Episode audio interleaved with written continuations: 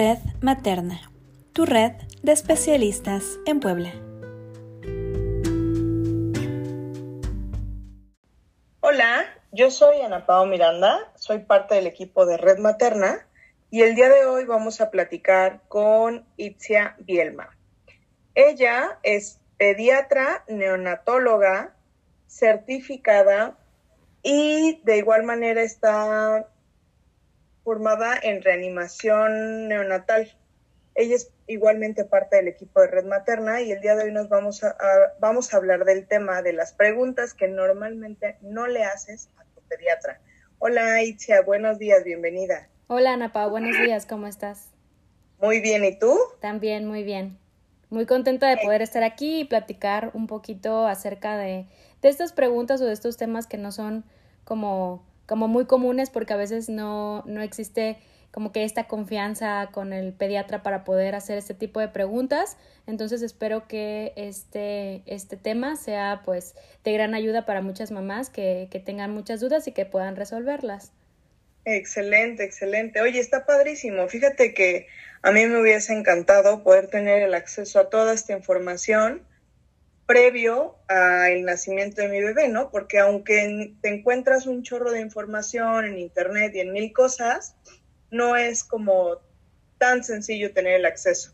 Sí, claro. Sí, sí, la verdad es de que es una fortuna que ahorita con, con los avances de la tecnología y las redes sociales podamos tener más información, pero también creo que es muy importante tener acceso a la información correcta, porque muchas veces circulan eh, recomendaciones, circulan tips, circulan eh, pues información que no está basada tanto como en, en, la evidencia y pues lo ideal siempre es como acercarse al pediatra y que, que pueda resolver las dudas. Yo creo que eso es lo ideal.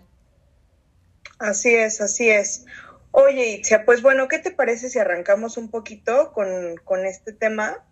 Y nos vas comentando cuáles son esas recomendaciones que son las adecuadas por parte de un pediatra durante el embarazo para la llegada de su bebé. O sea, en este inter de ya estoy embarazada, ya, ya voy a tener a mi bebé, ¿qué necesito yo preguntarle a, a mi pediatra? ¿Cuáles son esas recomendaciones que mi pediatra me hará? Ok, este es un tema muy importante y es algo que eh, se, está, se, está, cobrando con un poquito más de fuerza en los últimos años porque eh, previamente siempre las consultas del embarazo era acudir mensualmente, bueno, cuando el ginecólogo lo eh, solicitara pero ahorita nos damos cuenta de que cada vez es más importante antes del nacimiento poder tener contacto con el pediatra. Y entonces él va a hacer como un par de preguntas, va a hacer un, cuestionario en el cual va a poder identificar si hay algún factor de riesgo y dependiendo de eso van a ser las recomendaciones este, que tienen que ser individualizadas para cada caso. O sea, no es lo mismo, por ejemplo, una mamá que tenga un problema de, diabetes o de hipertensión o un embarazo gemelar a eh, pues a lo mejor una mamá de 25 años eh, que tiene buen estado nutricional, que no tiene alguna otra enfermedad y entonces es importante acercarse a la consulta con el pediatra. Eh, bueno, afortunadamente ahorita con, con los medios digitales se puede hacer de forma virtual o mediante una llamada en el cual él puede identificar y puede dar ciertas recomendaciones o incluso pueden concretar una cita. Yo creo que es muy importante también tener una lista de preguntas para disminuir la ansiedad que puede generar eh, la llegada de un nuevo miembro de la familia. Entonces, este, generalmente en este tipo de preguntas siempre son como eh, qué procedimientos se tienen que hacer al bebé cuando va a nacer, quién va a estar en la sala de parto, si puede entrar el papá, cuáles complicaciones podría tener un bebé dependiendo de la enfermedad con la que la mamá curse, o sea, creo que todo esto es muy eh, individualizado, pero es muy importante hacer énfasis en que sí debe haber un acercamiento de, del paciente, de la embarazada, del, del, del futuro papá con el pediatra y todas las dudas que puedan surgir acerca de este tema pueden hacerlas directamente con él si es que eh, existe la confianza. Generalmente las más comunes son pues qué procedimientos, cómo son las vacunas, qué estudios se le hacen al nacimiento, este, cuáles son las complicaciones que puede haber y todo eso va eh, encaminado, como ya había mencionado previamente,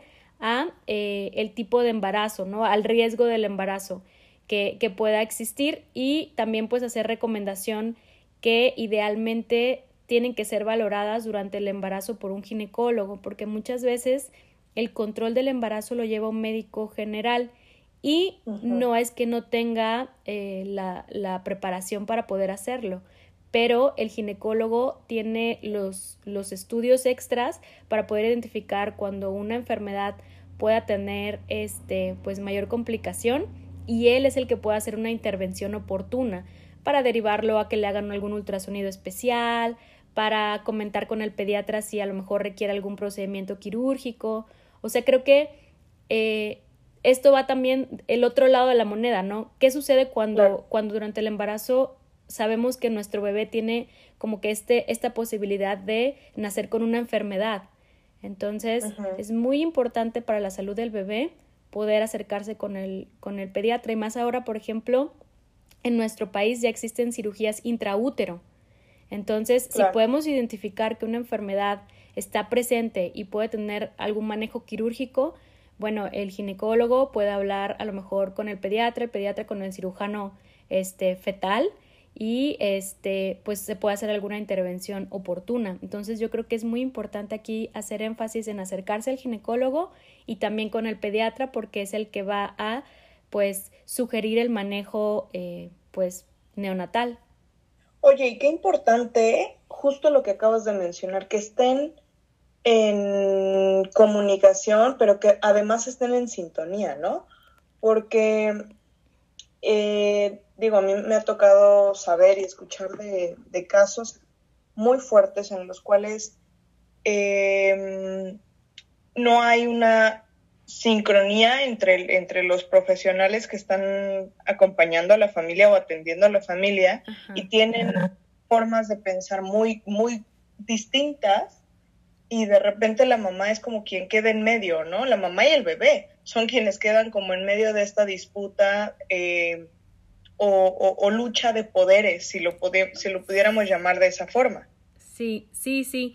Yo creo que es muy importante este, que exista esta comunicación y en muchas ocasiones el ginecólogo siempre suele llevar como a su equipo porque eh, pues existe como que este tipo de, de vibra, ¿no? Tú sabes que, que, que, la vibra es algo a lo mejor con, la, con lo que te puedes empezar a relacionar con las personas, esta forma de, de pensar, la preparación es muy importante, o sea, tú, tú como profesional puedes identificar a otro profesional y eh, pues en base a su, a su experiencia, en base al tratamiento, eh, te das cuenta de eh, cuál es cuál es su prioridad, ¿no? Muchos, la verdad es que yo he trabajado con muchos ginecólogos eh, que a lo mejor en un principio esto de que durante la cesárea no se favorecía la lactancia materna y pues muchos era como de que espérame, es mi paciente, o sea, mi paciente está aquí y cuando yo termine de operar ya podemos, ya puedes ver qué haces con el bebé y la mamá.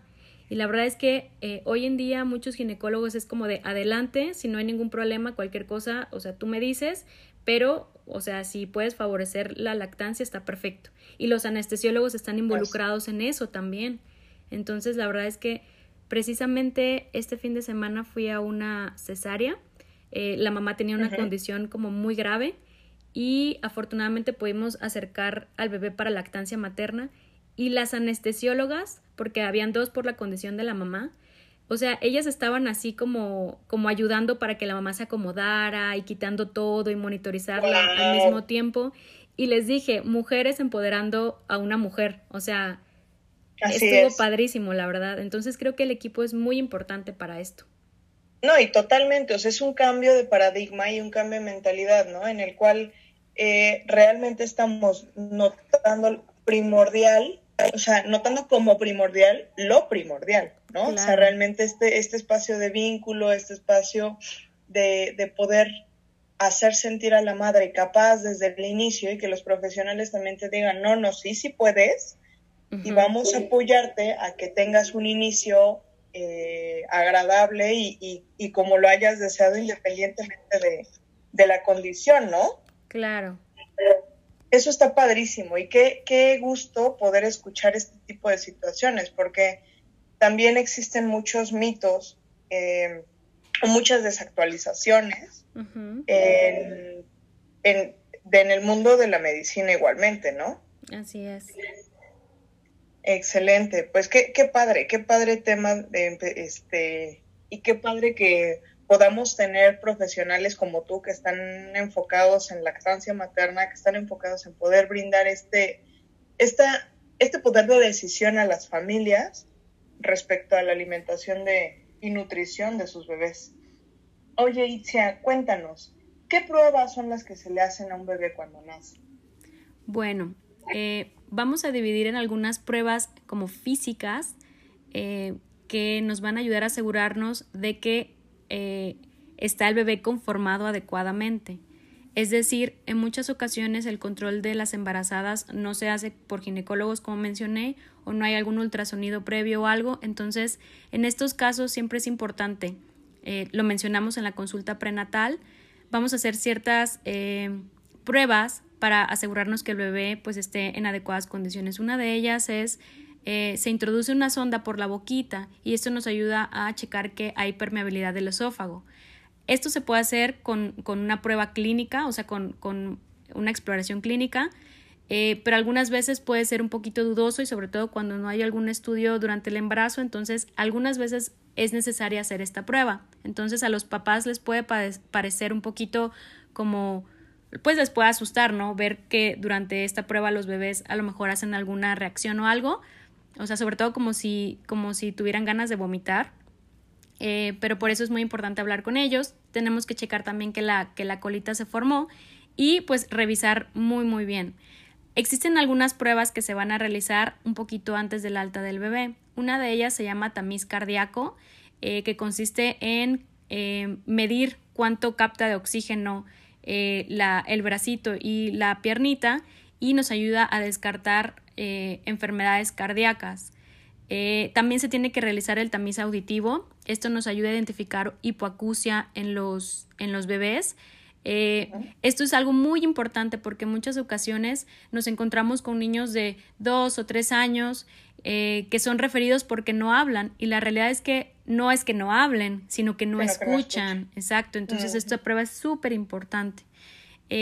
bueno, el tamiz metabólico que consiste en eh, la extracción de sangre, digo, esta es como muy conocida porque la, la sangre se toma en nuestro país en el taloncito, se coloca en un papel filtro y se identifican enfermedades. Esta prueba es gratuita en nuestro país. Eh, nos identifica cinco enfermedades que eh, generalmente no, no pueden no tener una manifestación clínica temprana. Pero yo, como siempre platico con los papás, en el sector privado, en los laboratorios privados, se, pueden hacer esta, eh, se puede hacer esta misma prueba y nos puede identificar hasta 70 enfermedades que muchas veces a lo mejor yo soy portadora, ¿no? Nunca manifesté la enfermedad y por alguna razón me llego a casar con alguien que también es portador, por así decirlo. Bueno, mi hijo tiene 75 o 100% de probabilidad de manifestar la enfermedad y muchas de estas enfermedades no se manifiestan por ejemplo, hasta el año de vida, ¿no? Y ya es un poquito tarde, porque luego pueden ser como muy, muy abruptas o muy agresivas en, en su forma de expresión y algunas pueden ser, pues, mortales. Entonces, esta prueba es sumamente importante. Eh, el tamiz oftalmológico que nosotros lo realizamos para ver fondo de ojo y descartar algunas enfermedades que pueden ser congénitas como catarata o glaucoma y este generalmente lo ideal es que sea realizada por un oftalmólogo con mucho entrenamiento en eh, hacer esta exploración en, bebés eh, recién nacidos. Y finalmente, eh, desde el año 2017, se tiene que hacer un tamiz ortopédico a todas las niñas. esto nos ayuda, es, básicamente como un ultrasonido de caderita que se tiene que realizar para descartar algún problema en la articulación y se tiene que realizar en niñas porque las mujeres tenemos una conformación distinta en la cadera. Ajá, entonces, si, la, si fue una niña y nació sentadita, o sea, o venía sentada y nació por cesárea, újule, se tiene que realizar ese estudio sí o sí. Entonces, este, bueno, esos son los estudios que se tienen que realizar. Mm, mm, creo que muchos de ellos no se realizan porque no existe el conocimiento en nuestro país eh, por qué se deben de realizar, cuál es la importancia de hacerlos, sobre todo qué complicaciones van a evitar si los realizamos o identificamos algo a tiempo. Eh, por ejemplo, el problema de la cadera, si, o sea, si continúa y no se realiza un diagnóstico oportuno, eventualmente el tratamiento es quirúrgico Cuando al principio pues puede haber ejercicios, hay como un, un arnés que es como un, un pañalito y con eso ya es suficiente, pero si no se hace el diagnóstico, entonces de eso a un tratamiento quirúrgico, o sea, sí hay como una gran, una gran brecha, ¿no? O sea, entonces sí es muy importante que todo el mundo sepa acerca de estos estudios. Claro, y poder también solicitarlos, ¿no? Porque ahorita se hace el comentario de la diferencia a lo mejor que puede existir en un sector público o en un sector privado. Claro. En cuestión de la realización de estudios. Y que igualmente, si nosotros tenemos la información, podemos eh, solicitar correctamente para, para descartar cualquier situación con nuestro bebé. Así es. Oye, perfecto. Fíjate que estábamos em, hablando un poquito ahorita de esto que está mucho en auge, que tiene que ver con el corte tardío del cordón. Platícanos un poco de esto, o sea, que realmente se debería de llamar corte tardío. Cuéntanos un poco de, este tema. Ok, es, esto es como el pinzamiento tardío del cordón, ajá, con un corte tardío del cordón. Lo ideal es que se realice del en el minuto 1 al 3 después del nacimiento o cuando el corazoncito, el corazoncito, el cordón deja de latir. Cuando el cordoncito ya no se siente que esté ahí como que pulsando, es cuando se tiene que hacer el corte. Eh, los beneficios de esto es que nos, nos va a aumentar las reservas de hierro. O sea, cuando una mami decide darle leche materna exclusiva a un bebé, está dando un aporte de hierro ahí en la leche materna pero en algunas ocasiones sí se requiere un complemento adicional, sobre todo si el bebé fue eh, un recién nacido prematuro. Este, los beneficios del pinzamiento tardío, porque todavía va a pasar ahí como una gran cantidad de sangre a través de, de, la placenta hacia el cordón, hacia el bebé, eh, no solamente es en base a las reservas de hierro, los bebés prematuros pueden tener un poquito más de enfermedades y entonces al nosotros poder realizar este procedimiento o esta técnica, vamos a beneficiarlos con disminuir riesgo de una enfermedad que se llama enterocolitis necrotizante, que es como una inflamación del intestino. Eh, hay una mejor eliminación del líquido de los pulmoncitos. Eh, cuando los bebés son muy, muy prematuros, los vasitos de la cabeza también son como muy eh, como muy inmaduros, entonces hay más riesgo de sangrado. Y se supone que con esta técnica también disminuimos este, este riesgo, ¿no? Entonces, definitivamente el pensamiento tardío es algo que se tendría que llevar a cabo en todos los prematuros. Cuando yo hablo de prematuro, hablo de bebés que tienen menos de 37 semanas de, gestación. Existen también algunas complicaciones de, de este procedimiento. Se dice que los bebés que tienen entre 37 y 38 semanas tienen más riesgo de hacer algo que se llama ictericia, o sea, se van a poner amarillitos y eventualmente van a necesitar tratamiento con una, con una terapia con luz para disminuir eh, lo amarillito del cuerpo. Eh, puede existir también otras complicaciones, por ejemplo, eh, hay el, el, otro, la otra cara perdón, de la moneda de la, de la anemia sería la policitemia, o sea, nosotros cuando tenemos bajas reservas de hemoglobina, bueno, tenemos anemia. Y cuando nosotros favorecemos esto, aumentamos eh, eh, pues la hemoglobina y entonces lo que va a suceder es de que bebitos se pueden poner rojos, pueden tener un poquito de dificultad para respirar y entonces también es, es algo que se tiene que elegir con cuidado porque hay bebés que no son candidatos para el pensamiento tardío o que se tienen que estar vigilando si es que se le realizó el pensamiento tardío. Eh, eh, las, las, mamás que, por ejemplo, también eh, son positivas para VIH no están contraindicadas para que los bebés se beneficien de este procedimiento. Entonces, ah, este, sí, entonces la verdad es que es algo que se tiene que realizar. idealmente, cuando se realiza, debe seguir bajo vigilancia por, un, por un pediatra sobre todo pues si el bebé fue prematuro. Yo creo que los bebés que se benefician más son los bebitos prematuros. Entonces, la verdad es que es una, es una técnica que se tiene que, que llevar a cabo mm, por personal capacitado. O sea, por ejemplo, hay bebitos que cuando nacen, pues bueno, no respiran y entonces este se puede, se puede llevar a cabo este pensamiento tardío y empezar a hacer las maniobras para ayudarlo a respirar.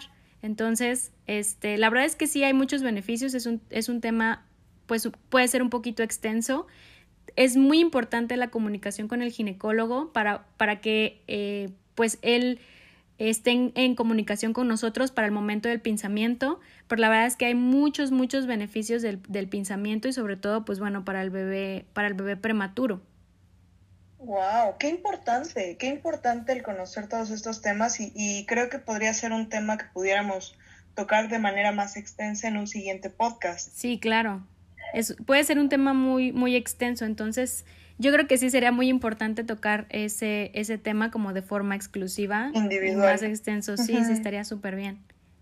Muy bien. Oye, y vamos a hablar en específico si mi bebé tuvo alguna complicación, si mi bebé tiene alguna, alguna eh, situación que requiera una intervención. ¿Puede hacerse o cuál es la forma en la cual puede ser candidato para estos procedimientos mediante los cuidados madre canguro. Ah, ok. Ese tema también es súper importante. Bueno, tiene que ser, una vez que el bebé nace y que llora, tiene que ser evaluado por eh, un pediatra o por un neonatólogo pediatra en el caso de un bebé prematuro idealmente. Si el bebé está estable, eh, si el bebé está respirando bien, eh, podemos eh, acercarlo con mamá para realizar esto de mamá canguro y aportarle todos los beneficios que da el contacto piel con piel. Eh, he tenido algún, algunos casos en los cuales eh, esta eliminación del líquido de los pulmoncitos, esto de que se, se pongan como rositas, esto que empiecen con, con el reflejo de succión y búsqueda para comer, se favorece cuando se hace la técnica mamá canguro. O sea, bebés que mejoran una vez que los colocamos con mamá. O sea, eso sí ha sucedido o en algunas ocasiones también hacemos esto de papá canguro. Eh, lo primero es que tiene que ser evaluado por un, por un profesional de salud con entrenamiento en recién nacidos, ¿no? ya sea un pediatra o idealmente un neonatólogo pediatra. Entonces, si el bebé está bien y no hay ningún problema que requiera oxígeno, que respire rápido, que, que esté haciendo pausas para respirar, lo colocamos con mamá es muy importante cuidar su temperatura. Idealmente si le podemos colocar un gorrito, lo hacemos. Eh, lo podemos poner sobre, el, sobre el, pecho de mamá. Es importante que todo el tiempo haya como un, especialista vigilando al bebé. Podemos intentar ver si eh, existen todos estos reflejos, eh, pues que haya búsqueda, que lo ideal si podemos alimentarlo o, o empezar la lactancia este, pero siempre lo más importante en ese momento va a ser checar la temperatura. O sea, si ya está establecida la respiración, lo que sigue es la temperatura y bueno, que mamá se sienta cómoda, eh, dejar que se pueda llevar a cabo este, este vínculo. Las luces muy intensas pueden eh, dañar un poquito al bebé, entonces si se puede disminuir la intensidad de la luz sin que esto afecte al, al médico que esté teniendo mamá, se realiza. Este, y sobre todo estar vigilando todo el tiempo las condiciones del bebé. Si la, hay bebés que hacen una buena adaptación, que lloran vigorosamente, bueno, a esos bebés inmediatamente los pasamos con mamá. De hecho, ellos ya se quedan todo el tiempo con mamá. Eh, iniciamos la lactancia, eh, pero siempre lo más importante que hay que checar en estos momentos es la temperatura. Como yo le digo a las mamás, es como si acabara de salir de la alberquita. O sea, está con frío, hay que mantenerlo calientito, como cuando los niños salen de la alberca y están, bueno, les ponemos una mantita, una toallita y los mantenemos calientitos, así se tiene que hacer con los bebés. Qué buena analogía, ¿no? Nos acabas de dar, porque sí es cierto, vienen de un espacio pues mojadito, ¿no? En el cual estuvieron y que, y que bueno, sabemos que el, seno materno, el vientre materno, sabemos que esta situación de, de contacto que nos brinda mamá, es lo mejor que le podemos otorgar en cuestión de espacio a bebé, ¿no? Claro. Qué, qué importante y qué, qué, buenos temas, de verdad, que cosas que normalmente no tomamos tan en cuenta hasta que estamos ya en el momento del parto o del nacimiento de bebé. Así es.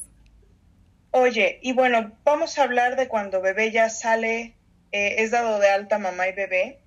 ¿Cuáles son esos consejos que me, va a dar un pediatra eh, referentes al cuidado del cordón. Ok, bueno, eh, en mis tiempos, cuando hace como un par de años, generalmente era como de hay que ponerle alcohol, hay que ponerle violeta, hay que hacerle esto, hay que poner tal, tal, tal, tal cosa, hay que poner un fajero, hay que hacer mil y un cosas. En la actualidad sabemos que las recomendaciones sustentadas con bases científicas eh, son únicamente lavar el cordón con agüita, con jabón, secar muy bien. Probablemente podemos eh, colocar una gasa porque las gasas son porositas y permiten que se ventile el cordoncito y nada más. Ni alcohol, ni violeta, ni nada de todos esos este, ungüentos que se ponían anteriormente, porque muchas veces entran en contacto con la piel del bebé, o sea, no solamente se quedan en el cordón, que se, que se, va, que se va secando, se va momificando. Eh, entran en contacto con la piel del bebé y entonces he tenido eh, un par de casos en los cuales hay como una quemadura alrededor del cordón por colocar alcohol. Recordemos que la piel del bebé todavía se encuentra inmadura, entonces suele eh, tener cierta tendencia hacia tener una piel seca si nosotros no la estamos humectando y cuidando adecuadamente. Entonces, eh, ante la salida de algún líquido que tenga mal olor, es importante contactar al pediatra porque hay mucho riesgo de que haya una infección. Ojo, cuando el cordoncito se va secando y se va a caer, eh, empieza a haber como una producción de, de un líquido como amarillito, pero es escaso, es poquito y tiene un olorcito chistoso porque no huele feo. Eso es parte de la cicatrización del cordón, pero la única forma de saber si es lo normal o ya estamos yendo hacia una infección es acudir a la cita de seguimiento con el pediatra en donde él va a evaluar cómo va cicatrizando el cordón y estar en contacto con él para eh, identificar inmediatamente si hay algún dato de infección o algo. Eh, pero sí es muy importante lavado con agüita y con jabón. La verdad es que algunas veces a muchos papás como que les da temor tocar el cordoncito y por eso no, lo seca, no se seca adecuadamente. Entonces Suavemente podemos limpiar con agüita, con jabón y secar o, de acuerdo a las recomendaciones de la Asociación Americana de Pediatría, recomiendan que incluso se puede dar un baño de esponja para no sumergir al bebé, digamos, en la tina, luego hasta el abdomen, para que no esté eh, húmedo ese cordón y no favorecer el desarrollo de infecciones. Ok, excelente, para, para entonces cuidar el área de manera adecuada. Me parece muy bien. Eso creo que tienen que tomar nota todas las mujeres que están esperando bebé o que ya tienen a bebé en brazos, eh, cuidar mucho estas recomendaciones. Y siempre recordar que en el primer momento que te surja alguna duda, puedes acercarte a tu pediatra. Es muy importante el que nosotros cuando no tenemos la tranquilidad o la seguridad de algún procedimiento, sentimos este sexto sentido, ¿no? Cuando tenemos este sexto sentido que nos invita a decir, algo estoy sintiendo, que muchas veces cuando es un, eh, somos madres primerizas, todo queremos correr con el pediatra. Sí. Pero en, en, detalles tan delicados, sí tener en cuenta este, esta posibilidad, ¿no? Sí, ante la duda, o sea, no hay duda, ¿no? Lo, lo que me dices es totalmente cierto. Mami, sigan su intuición, o sea, si algo les parece que esto no, no es, pregunten al pediatra, acérquense a él y sobre todo si, si es su primer bebé, créanme que él las va a entender. Entonces, acercarse a su pediatra y si tienen una tribu en la cual se puedan sentir un poquito más, eh, pues comprendidas o a lo mejor les pueden dar cierta orientación, pues eso también es sumamente importante. Padrísimo, muy bien, Cia. Oye, y ahorita que, está como muy en auge todo esto de estar cuidando la temperatura de, bebé y, bueno, más por, por la situación que se está o que se ha vivido a nivel mundial, ¿cuál es la mejor manera eh, para poder tener el cuidado adecuado de la temperatura de mi bebé? ¿Cuál es la temperatura correcta en qué momento se considera que mi bebé está bajo o alto en cuestión de temperatura y cuál sería el mejor termómetro que pudiera utilizar para, para monitorearla. Ok. Eh, esta pregunta es, es muy importante, como mencionas, ¿no? Con, todo esto que está sucediendo a nivel mundial, eh, pues nuestra nuestra cotidianidad cambió totalmente. Entonces es muy importante porque eh, los termómetros de mercurio siguen siendo un instrumento de medición y actualmente sabemos que eh, pueden ser tóxicos, sobre todo si se rompen. son, es fácil que se rompa un termómetro, son como de, vidrio y traen mercurio, se pueden romper y entonces eh, pues puede ser sumamente tóxico. Entonces lo ideal es que estos termómetros eh, se desechen, ya no se utilicen, no hay que poner a nuestros bebés en riesgo con el uso de estos termómetros. Con la introducción de los termómetros digitales, la verdad es que nos simplificaron mucho la medición de la temperatura. Y también ahorita existen los termómetros infrarrojos que la verdad es de que para la toma de adultos y para hacer este tamiz de ver quién tiene una adecuada temperatura y quién no, son muy importantes. Lo ideal es la medición de la temperatura eh, a nivel rectal, es, es lo más em, pues preciso para los niños menores de un año. ¿Por qué? Porque bueno, para nosotros poder llevar a cabo la medición de la temperatura rectal también existen dos tipos de dispositivos, el mismo termómetro digital o uno que es como un chuponcito. Para nosotros medir la temperatura necesitamos que sea por debajo de la lengua. Entonces, en los niños menores de un año va a ser sumamente difícil que puedan llevar esto a cabo. Y también, en algunas ocasiones, para medir la temperatura axilar, pues pueden moverse un poquito y no estamos tomando una temperatura central. La temperatura axilar siempre va a ser un poquito menor. Entonces, lo ideal es eh, el termómetro digital especial para la zona rectal. Son termómetros más pequeños y generalmente vienen redondeados, no son largos como un lapicito. Vienen redondeados como si fueran un yoyo, porque de esta forma protegemos a que el termómetro no se introduzca más, sino solo se introduce una pequeña parte.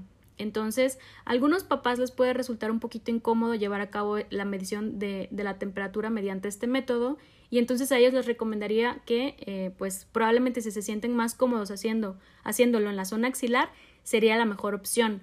En los menores de un año no recomiendo tomar la, la temperatura por el oído porque el conducto auditivo en algunos bebés puede ser muy pequeño y nosotros necesitamos como poder realizar un, un, pequeño túnel, o sea, rectificar el conducto auditivo para que pueda eh, hacerse la medición con el termómetro eh, eh, del oído.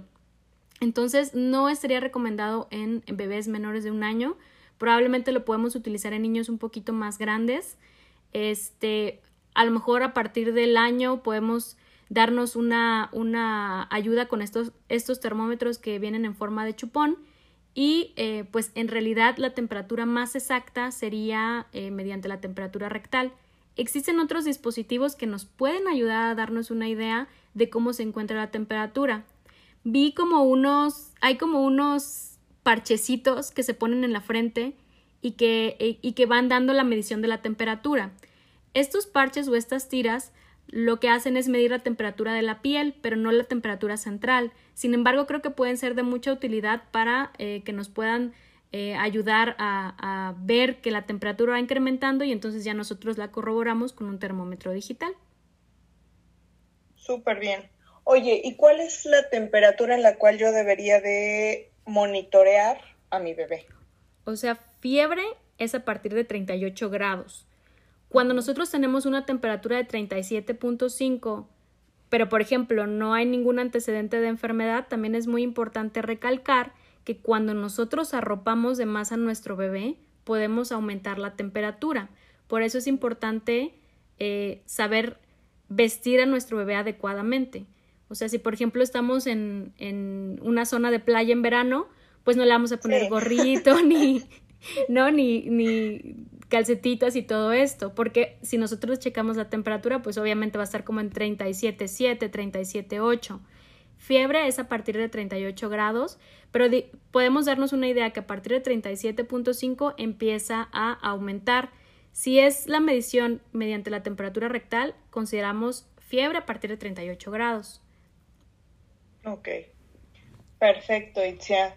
Oye, pues, ¿qué, ¿qué temas tan interesantes acabamos de tocar? Creo que también tenemos como muchas opciones para generar en, nuestros siguientes podcasts, eh, tener más temas más extensos y que las familias también puedan irse enterando un poco de, distintas cuestiones. Estas preguntas, como su nombre lo dice, las preguntas que normalmente no le haces a tu pediatra, eh, son tan importantes y que como, como padres nos pueden ayudar a interpretar estas señales y también a poder decidir con qué pediatra vamos a atendernos, ¿no? Con qué pediatra vamos a, llevar el control de, nuestros bebés, que al final de cuentas vamos a tener el contacto con este profesional por lo menos su primer año de vida y eh, como muy riguroso y posterior pues nos vamos a estar viendo cada, cada determinado tiempo, ¿no? Así es.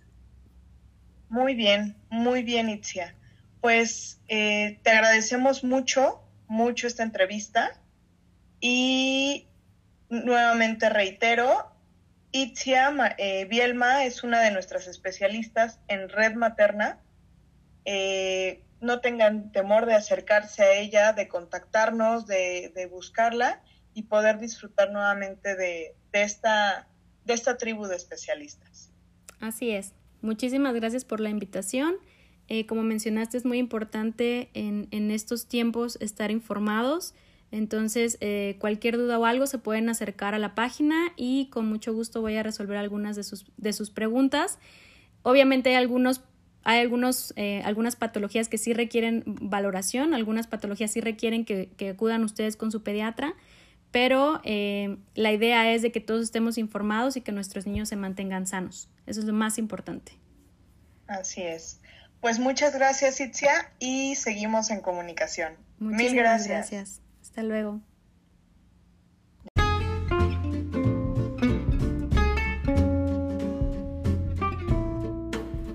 Esperamos que hayas disfrutado escuchar a uno de nuestros especialistas. No te pierdas lo que nuestros profesionales tienen que decirte en los siguientes capítulos del podcast Red Materna, tu tribu de especialistas.